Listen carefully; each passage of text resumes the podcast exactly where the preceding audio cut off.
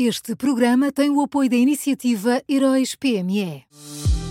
Já são conhecidos os semifinalistas da sexta edição dos Heróis PME. Chegou a hora de partilhar a sua opinião. Vote já na sua história favorita em heróispme.pt e ajude a selecionar os finalistas de cada categoria. Tem até ao dia 19 de maio. Esta é uma iniciativa Unit Consulting.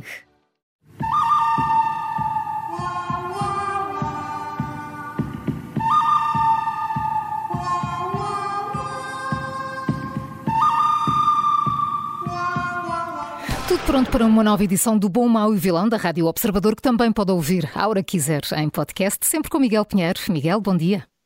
Bom dia, Maria. Bom dia, Miguel. Quem é o bom de hoje? Olha, o bom de hoje são os deputados que ontem escrutinaram no Parlamento a decisão do governo de criar o chamado imposto sobre lucros inesperados.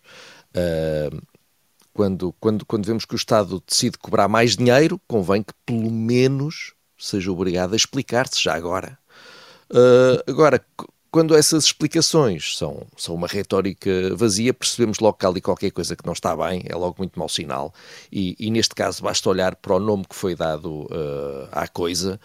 Uh, a, a esquerda costuma irritar-se muito quando algum gestor fala em colaboradores em vez de trabalhadores, mas ontem nós vimos vários deputados de esquerda a argumentarem que isto não é um novo imposto, é uma contribuição. Uh, Aliás, não é uma contribuição, é uma contribuição extraordinária. Aliás, também não é uma contribuição extraordinária, é uma contribuição extraordinária de solidariedade.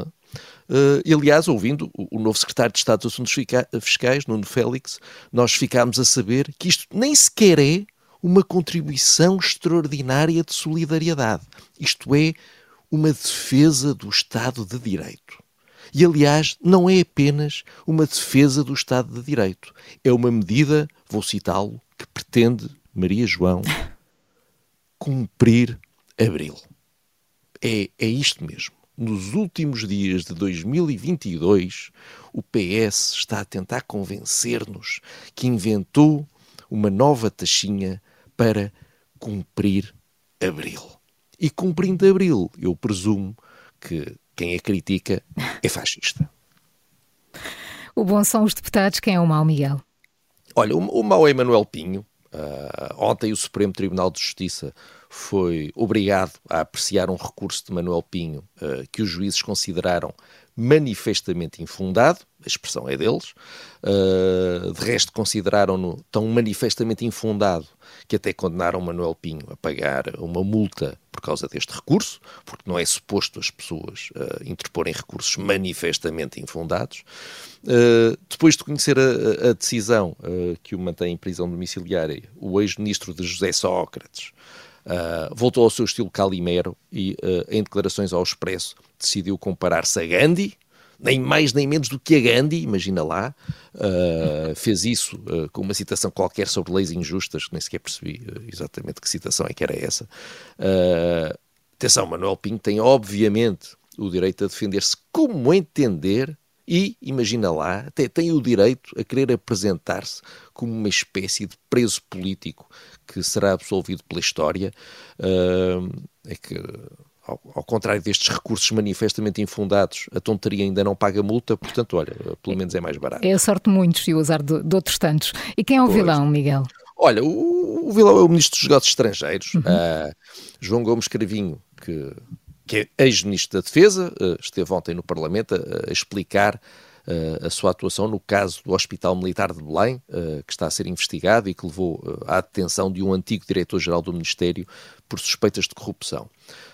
João Gomes Carvinho veio ontem admitir que, depois de saber que o então diretor-geral tinha permitido que as obras no hospital saltassem de 750 mil euros para 3,2 milhões sem qualquer autorização superior, depois de saber disso, ele admitiu que o retirou do cargo de diretor-geral por ter dúvidas sobre a atuação dele, mas que, mesmo assim, achou adequado nomeá-lo para outro cargo numa empresa pública na área da defesa. Uh, o ministro diz que fez isso uh, porque, na altura, uh, não havia, a defesa dele é, não havia nenhuma suspeita dolosa e foi por isso que eu o nomeei para a empresa pública.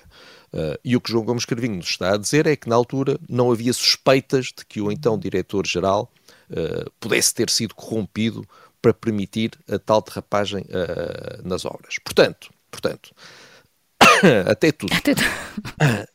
até fico com isto engasgado. Olha, estou com isto engasgado. mas, mas vamos lá ver se eu percebi. Na cabeça do ministro, se a derrapagem de 750 mil euros para 3,2 milhões tivesse sido só por incompetência ou por negligência do diretor-geral, já não havia problema nenhum em pô-lo a gerir uma empresa pública. Foi incompetência, foi negligência, não há problema. Tem aqui um lugarzinho para si, não se preocupe. Está aqui uma empresa pública prontinha para receber uh, a sua incompetência e a sua negligência. Vou nomeá-lo. Uh, olha, eu não sei porque já, já desconfiava que hum. realmente as coisas se passam assim. Veio agora a confirmação. Vamos então ao resumo. O bom desta quarta-feira são os deputados. O mau é Manuel Pinho e o vilão de hoje é o Ministro dos Negócios Estrangeiros e antigo Ministro da Defesa, João Gomes Cravinho. Foram estas as escolhas do Miguel Pinheiro na Rádio Observador e que já sabe que também pode ouvir em podcast.